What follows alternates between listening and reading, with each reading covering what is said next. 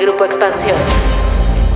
El 2023 fue un año lleno de sorpresas y hechos que marcaron al país. Llegó la primera mujer a la Suprema Corte de Justicia de la Nación. Tenemos a las primeras dos mujeres candidatas competitivas de las que saldrá la primera presidenta de México. En el año que termina, se quedaron en el camino de la política muchos personajes de amplia experiencia y eficacia, y hubo otros que por su falta de oficio terminaron saliendo de la carrera electoral. Pero también hubo hechos que nos simbraron como el huracán Otis, la aprehensión y extradición de Ovidio Guzmán y decenas de historias y de vidas que se vieron truncadas por la violencia. Sí, esa que cada año es protagonista en nuestro país. Son temas, hechos y datos que sellaron el 2023 y de los que vamos a platicar hoy en Política y otros datos. Política y otros datos. Segunda temporada. La vida pública a debate. Política y otros datos. Buen jueves, bienvenidos a Política y otros datos. Soy María Ibarra, editora política de Expansión. Hoy es 14 de diciembre del 2023 y estamos muy contentos de estar con ustedes en este jueves que ya huele a posadas, ya huele a ponche y ya se sienten las festividades navideñas. Viri Ríos y Carlos Bravo Regidor, ¿cómo están? Buen jueves. Hola, hola, ¿cómo están? Feliz jueves de política y otros datos. Un episodio especial, pues es nuestro último episodio del año. Así es que les adelantamos felices fiestas y nos vamos a reencontrar en el próximo 2024. Hola, hola, qué gusto estar por acá y sobre todo qué gusto recibir tantos comentarios. Cada vez se acumulan más y más comentarios en nuestra plataforma de Spotify. En esta última semana del año en que grabamos, le quiero mandar un saludo muy especial a Juan Ángel Jaime Córdoba, quien nos escribe desde León, Guanajuato, también a Jesús Solís y a Kenichin, que nos dejó un comentario excelente sobre un movimiento ciudadano, muy interesante. Muy bien, y porque justo este es nuestro último podcast del año, quisimos hacer con ustedes un recap de los hechos o los temas, los personajes y los datos más relevantes o que creemos que marcaron el 2023 para bien o para mal. Así que, igual que nosotros tenemos a los nuestros, seguro que ustedes también tienen los suyos y nos gustaría muchísimo que nos dejen comentarios de cuál creen que fue el personaje, el antipersonaje, el hecho o el dato que más los marcó en este año.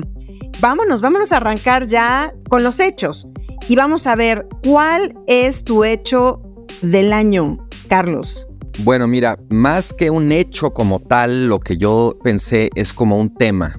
Y creo que para mí el tema de este año es lo que se ha dado en llamar el tiempo de mujeres o las mujeres al poder, más allá de personajes individuales como pueden ser desde luego Xochitl Galvez, Claudia Sheinbaum, Delfina Gómez, la primera gobernadora del, del, Estado de México, Norma Piña, la primera ministra presidenta de la Suprema Corte de Justicia, Clara Brugada, o el tema, ¿no? la importancia que terminaron cobrando los criterios de paridad de género en la definición de las candidaturas a los gobiernos de los estados, yo creo que podemos verlo, digamos, desde una perspectiva más global, más general, y realmente, bueno, pues ponderar el hecho de que la participación política de las mujeres en México ha crecido mucho.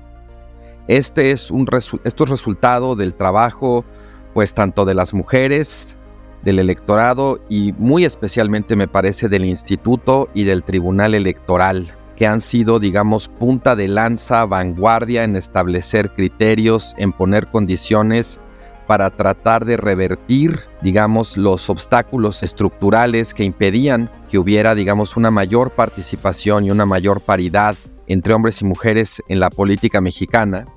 Y yo como digo, realmente creo que es un cambio que ameritaría más allá de la refriega partidista y digamos del calor de la coyuntura electoral una valoración histórica, porque es algo que ha ocurrido de manera, me parece, relativamente rápida, sobre todo durante los últimos 10, 15 años, pero que detrás tiene luchas que se proyectan mucho más atrás en el tiempo y es obra de multitud de personas, de organizaciones, de causas. No creo que esta valoración se dé antes de, digamos, de la jornada electoral del 2024, pero sea cual sea su resultado, creo que sería muy importante, muy positivo que nos diéramos el tiempo y el espacio para ponderar ese cambio histórico, que también, por cierto, es un relevo generacional y un cambio generacional. Todas estas mujeres que mencioné al principio forman parte, me parece, de una, una nueva clase política que ya no proviene del periodo final del régimen posrevolucionario, sino de la transición de finales de los años 90. Y bueno, desde luego no soy ingenuo, creo que todavía hay mucho machismo, mucha misoginia, muchas resistencias, Estoy seguro, la verdad, de que sin los criterios de paridad, la verdad, las cosas seguirían estando muy desparejas. Veo también cómo de pronto las dirigencias aprovechan la paridad para tratar de darle la vuelta a ciertos resultados o a ciertas decisiones que no les gustan. Pero con todo y todo, creo que este es un cambio histórico muy positivo y me gustaría pensar que el 2023 será recordado en el futuro por eso.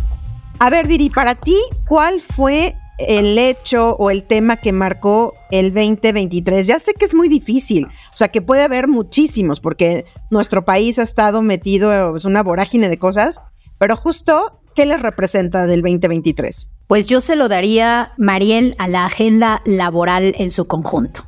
Y aquí me refiero a varias cosas que sucedieron este año, que cambiaron y que dieron un vuelco a la forma en la cual se trabaja en este país y se llevaba trabajando en este país hacía muchos años.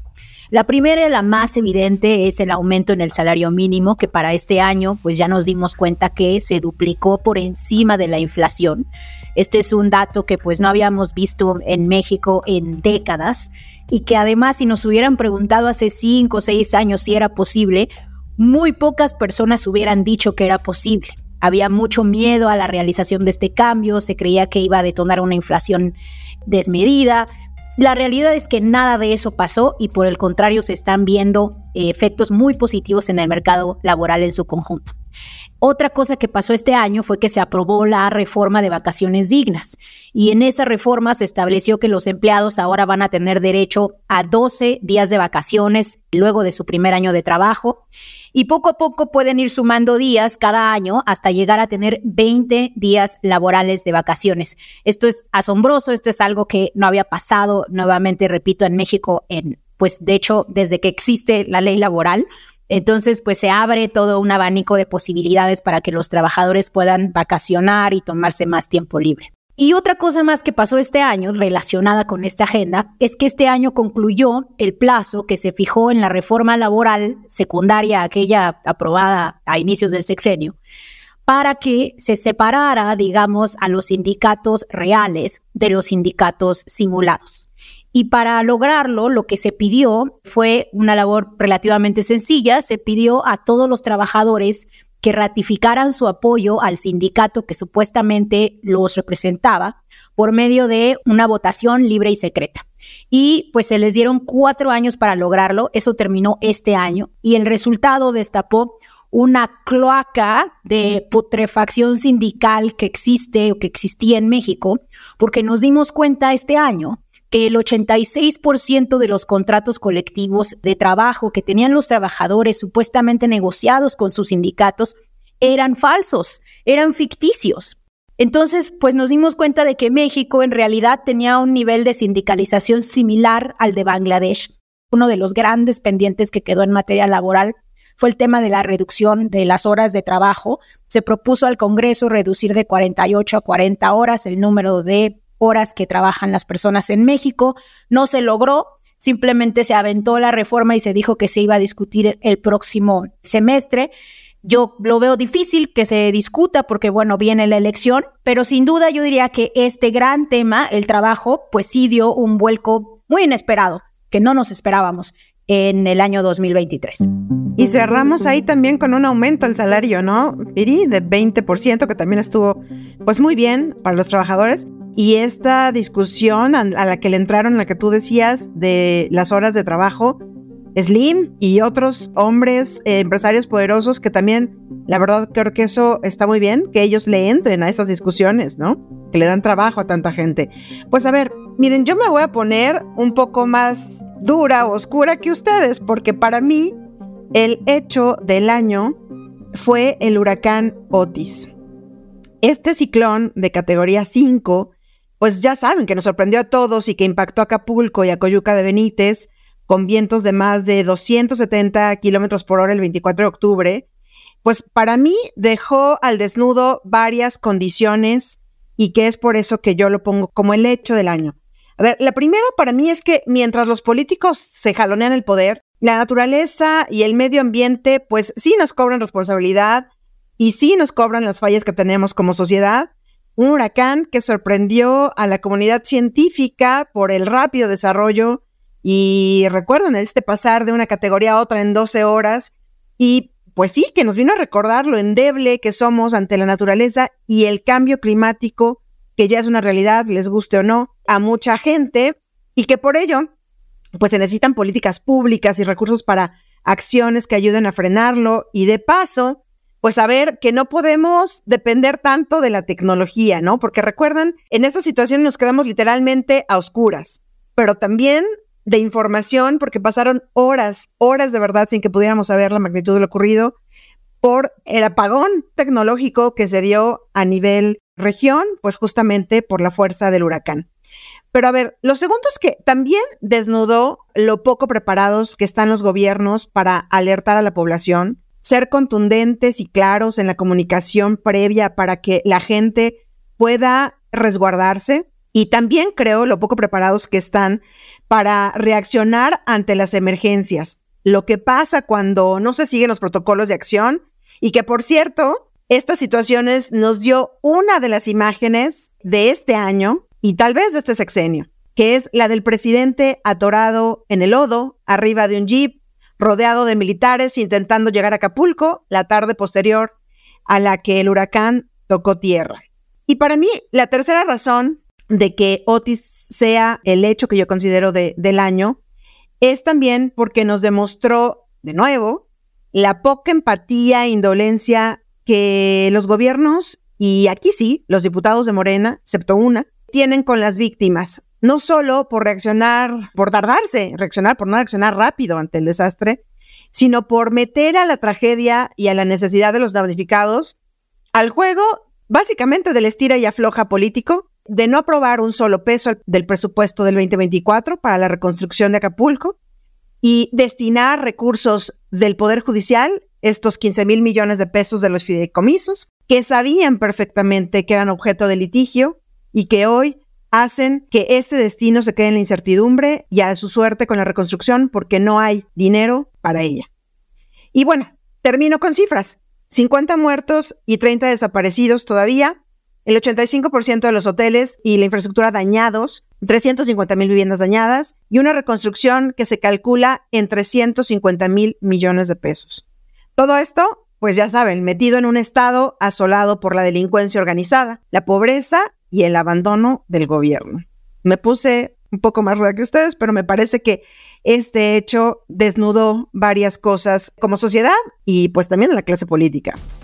Pero a ver, vámonos con los personajes. Híjole, qué difícil, ¿eh? Qué difícil, pero a ver, vamos a ver a quién eligieron. Carlos, ¿cuál es tu personaje del año y por qué? Híjole, pues fue difícil la verdad, traté de pensar un poco como más allá del sonido y la furia, como de la coyuntura y el ciclo noticioso, ponerme un poco en los zapatos de un historiador del futuro. Y creo que para mí el personaje del 2023 sería Lorenzo Córdoba, porque para mí su salida como consejero presidente del INE representa un fin de época que creo que no ha sido aquilatado en su justa dimensión. Eh, Córdoba fue nombrado consejero presidente en diciembre de 2013 con una mayoría calificada de 417 votos a favor, con el apoyo de todas salvo una de las fuerzas políticas con representación en la Cámara de Diputados. Le tocó pilotear lo que fue la última gran reforma electoral, la de 2014, que amplió las facultades del instituto, que desapareció a los muy cuestionados institutos electorales locales y en su lugar creó los OPLES, los organismos públicos locales. También le tocó llevar las riendas del instituto durante los procesos electorales del 2015, el 2018 y el 2021, además de decenas de elecciones de gobernadores, autoridades locales y las primeras consultas que se hicieron después de la reforma constitucional. Y bueno, su gestión al frente del INE la verdad es que se caracterizó por una muy baja litigiosidad, por generar resultados pues generalmente aceptados por todas las partes, y esto además en un contexto caracterizado igual por un muy alto grado de alternancias. Todo eso ahora quizás es poco recordado dada la tensión que hubo en su relación con el presidente López Obrador, quien siempre lo consideró como su adversario político. Pero lo cierto es que el INE de Córdoba dejó resultados muy buenos, muy sólidos, muy legítimos. Además de que tras la reforma electoral del 2014 también le tocó una gigantesca reingeniería institucional del INE, de la que el instituto salió muy fortalecido con un servicio electoral de carrera realmente muy consolidado. Y bueno, pues ahora ya sabemos que tras su salida, quien tomó la estafeta, Guadalupe Tadei, fue nombrada ya mediante un método de sorteo. Y bueno, en el instituto ha habido una sangría importante de cuadros. Hay todavía hasta el día de hoy una división interna, me parece, sin precedentes una falta de acuerdos, digamos, al interior para nombrar a funcionarios de primerísima importancia de cara al proceso electoral de 2024 del secretario ejecutivo para abajo. Y bueno, pues múltiples titubeos que lamentablemente muestran una inédita transigencia con actos y actividades tanto de actores partidistas como políticos, pues de muy dudosa legalidad. Yo creo que muchos mexicanos y mexicanas vamos a echar de menos esta época del instituto y no me refiero necesariamente al estilo personal de Lorenzo Córdoba, que fue motivo de polémica y desacuerdo, sino más bien al hecho de que las elecciones bajo su gestión realmente se organizaron con mucha pulcritud, mucho profesionalismo, de verdad cumplieron con su encomienda constitucional de dotar de certeza democrática los resultados, la burocracia electoral se volvió durante esos años un relojito que funcionó muy bien, incluso a pesar de que le recortaron presupuesto y la tildaban de obesa y cara, sin reparar en la cantidad de facultades y responsabilidades que el instituto está obligado a cumplir en comparación con otros organismos análogos en otros países. Y bueno, pues ahora ya entramos en otra etapa en la historia del instituto que hasta el momento desafortunadamente no ha disipado dudas, al contrario, creo que las ha multiplicado. Pero bueno, a mí me parece un acto de justicia elemental y que quede para la reflexión futura, que quizás recordemos el año de 2023 como el fin de una muy buena época en el INE. Viri, ¿tú a quién escogiste? ¿Quién es para ti tu personaje del año? Pues a mí también me costó muchísimo trabajo Mariel escoger, pero creo que se lo voy a dar a Movimiento Ciudadano. Y aquí me voy a poner mi, cachucha de, de politóloga, porque el papel que este año jugó Movimiento Ciudadano fue muy importante, me parece, para cimentar nuestra democracia y para cimentar a nuestro sistema de partidos en un futuro. Cuando nosotros los politólogos desde la academia pensamos en los populismos, típicamente pensamos en movimientos políticos basados en politizar una lucha que típicamente se da entre un pueblo llamado bueno y una élite llamada mala. Y los populismos así entendidos pueden convertirse en fuerzas muy polarizantes que llevan a confrontaciones muy fuertes en las que típicamente los países suelen perder porque no se logran avanzar acuerdos democráticos para el cambio de leyes, para la aprobación de nuevas políticas públicas, es decir, para el avance tal cual del Estado. Y una de las formas más eficaces para evitar que los populismos se polaricen es la creación de terceras fuerzas políticas. Y me parece que eso fue lo que intentó hacer Movimiento Ciudadano. Intentó crear una fuerza política o intenta crear una fuerza política este año con más fuerza que en ningún otro, que en efecto se oponga a los aspectos más perversos del populismo, pero que no lo hace desde el antipopulismo o desde lo antipopular, sino que lo hace intentando tener un poco más una comprensión de por qué el votante apoya a ese populismo a veces y de por qué el votante se decanta por esas preferencias políticas. Yo creo que la lucha de movimiento ciudadano no necesariamente va a ser exitosa y creo que eso también hay que acentuarlo.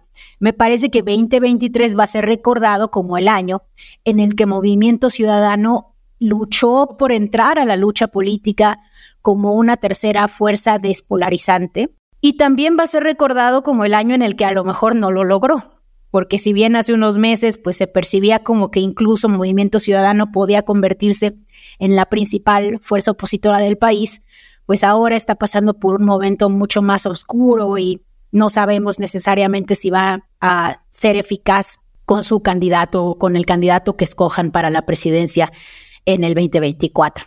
Sin embargo, yo sí celebro y creo que es muy importante celebrar que exista la valentía de un grupo político que cree un nuevo partido o que si bien no es tan nuevo, que impulse, digamos, o intente impulsar un nuevo partido, que ya no caiga en esta dicotomía tan perversa entre los AMLO y los anti-AMLO, sino que intente abrir brecha con una forma distinta. Ellos les llaman una forma distinta de hacer política, yo le llamo una forma distinta de encuadrar a la política. Y pues bueno, veremos cómo les va en un futuro, pero habrá que seguirles la pista. Movimiento Ciudadano, y casi te puedo decir que ahí estaba alojado mi personaje del que yo quería hablar del año, y que es Samuel García. No por lo que hubiera hecho bien, sino por el ejemplo de un político al que el timing no lo favoreció que no supo esperar para que pudiera llegar su tiempo para poder lanzarse a la presidencia como él quiso, un político al que le salió mal, ya lo decíamos en nuestro podcast pasado,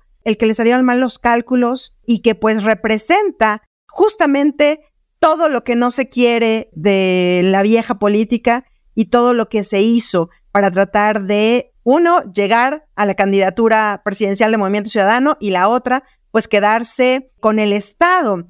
Pero un político también que tendremos que seguir la pista porque puede dar un vuelco muy fácilmente y muy rápido y que también me parece que puede aprender de los viejos políticos también muy, muy rápido, porque lo estamos viendo en un Nuevo León en donde quieren captarlo, quieren tenerlo eh, a nivel familiar, porque ella también, su esposa, Mariana Rodríguez, alzó la mano para ser la candidata a la alcaldía de Monterrey, digamos que apoyada en el arrastre que tiene ella como mujer, como persona, como influencer, que ha hecho un trabajo sólido y bueno, pero que aquí empieza a rozar la ilegalidad de lo que se debe y de lo que se puede hacer, porque ella justamente al no tener un cargo oficial y ser la presidenta de esta organización, Amara Nuevo León, pues evidentemente puede acceder a esta candidatura, pero todos sabemos que lo hará de la mano de su esposo, el gobernador Samuel García, con la estructura de gobierno de Samuel García, con el apoyo, incluso ya los hemos visto en spots juntos, y en donde veremos también aquí cómo se aprende, y por eso decía, pueden aprender de la vieja política, pues cómo amañarse y cómo aprovechar los recovecos de la ley justamente para rodear y esquivar la ley. Así es de que para mí, uno de los personajes, no por lo bueno, sino por haberse dado un golpazo, es Samuel García. Y para ustedes, si tuvieran que escoger un dato, y sé que ya lo hicieron, ¿cuál es el que representa el año y por qué? Pues miren, para mí yo creo que el dato del año es el que se dio a conocer en las estimaciones de pobreza multidimensional que presentó Coneval, el Consejo Nacional de Evaluación de la Política Social, respecto a su medición del año 2022. Y es el dato de que entre 2018 y 2022 la carencia por acceso a los servicios de salud pasó del 16% de la población al 39%. Para dimensionar esto, a principios del sexenio había cuestión de 20 millones de personas sin acceso efectivo a los servicios de salud y cuatro años después, esa cifra creció a poco más de 50 millones de personas. Y esto, bueno, pues debido, según el consenso que hay entre los especialistas, en parte, bueno, desde luego a la presión que representó sobre el sistema de salud la pandemia, pero más allá de eso, a la desaparición de una política insignia muy importante como era el seguro popular, la verdad de una manera muy apresurada, muy improvisada, su sustitución por el famoso Insabi, que resultó un fiasco que sus propios promotores terminaron también desapareciendo y sin tener algo que realmente sustituyera lo que había, el Seguro Popular había sido una política relativamente exitosa con sus problemas como todas, pero desaparecerla fue un error y este resultado me parece va a marcar pues no solamente al sexenio, no solamente desde luego al 2023, sino lamentablemente creo que va a ser uno de los grandes problemas con los que tendremos que vernoslas en el futuro. Viri, para ti, ¿cuál fue el dato del año? Yo voy a ser más positiva luego de esta nota tan triste que nos dio Carlos del 2023, pero para mí el dato fue la reducción tan importante que se dio en pobreza debido al incremento de los ingresos que sucedió sobre todo en la parte baja de la distribución. Y es que de 2018 al 2022 el porcentaje de la población en México que vive en situación de pobreza se redujo del 42% al 36% y esta es la caída más pronunciada en la pobreza que hemos vivido en 22 años. Es decir, Mariel y yo éramos niñas antes de que algo así eh, sucediera. solo, me está viendo con cara de también yo. Bueno, esto significa que 5 millones de personas eh, dejaron la pobreza. Es decir, durante este periodo, un mexicano cada 25 segundos salió de la pobreza. Entonces, bueno, habrá que analizar mucho más a detalle este dato, habrá que entender por qué sucedió los incrementos en el ingreso laboral y lo que platicaba de la política laboral, sin duda es una parte muy importante de la explicación, pero pues habrá que seguir entendiendo otros factores, por ejemplo, las transferencias de los programas sociales y también el rol que pudieron haber jugado las remesas. Muy bien, pues yo nuevamente vengo con un dato no agradable, pero que me parece que es un dato que va a marcar no solo este año, sino a este gobierno, y son los 166.278 homicidios que hasta el 30 de octubre de este año se habían registrado en el país. 161.518 homicidios dolosos y 4.760 feminicidios que nos hacen recordar que este gobierno pasará a la historia como el más violento que el mayo pasado se rompió justamente el récord de homicidios que se tenían con Felipe Calderón, 120.563 personas, con Enrique Peña Nieto, 156.066, y pues bueno, el dato de Andrés Manuel López Obrador, con 161.518. Recordar que esta violencia en la que prácticamente está sumida todo el país, en donde tenemos pues vastas regiones gobernadas, sí, por la delincuencia organizada, pues es una deuda que eh, yo me atrevería a decir que ya no podrá saldar este gobierno, que se quedará como uno de los grandes, grandes pendientes y uno de los grandes retos, pues para la próxima presidenta y que pues recordar que sin seguridad y sin paz, pues no hay ninguna transformación que se pueda llamar como tal. Ese sería mi dato muy duro, pero me parece que pues sí enmarca todo lo que ha sucedido en este gobierno en materia de violencia. Oigan, pues de verdad, muchísimas gracias. Les damos infinitas, infinitas gracias por acompañarnos hasta el final de este episodio, pero no solo por eso, por habernos acompañado todo este año en cada una de los episodios, en cada una de las charlas, en cada una de las pláticas con Carlos, con Viri, por habernos dejado tantos mensajes y tantas críticas también, pues en las redes y también en este espacio de Spotify. Déjenos ahí sus comentarios, sus momentos, sus personajes, sus datos del año para poderlos leer. Y de verdad, los esperamos aquí, ya saben, con toda la información de lo que pasa en la vida pública del país el próximo año. Les deseamos muchísimas felicidades y que de verdad se la pasen increíble, increíble en estos últimos días del año. Recuerden que también nos pueden comentar y seguir en arroba expansión política, en arroba Carlos Bravo Reg, en arroba Virillón Bajo Ríos y en arroba Mariel Ibarra F. Este podcast fue producido por Leo Luna. Cuídense mucho, nos escuchamos el próximo año. Bye bye. Toda la información, detalles y seguimiento de los personajes políticos de México y el mundo en política.expansión.mx. Me enteré en expansión. Política y otros datos es un podcast de expansión.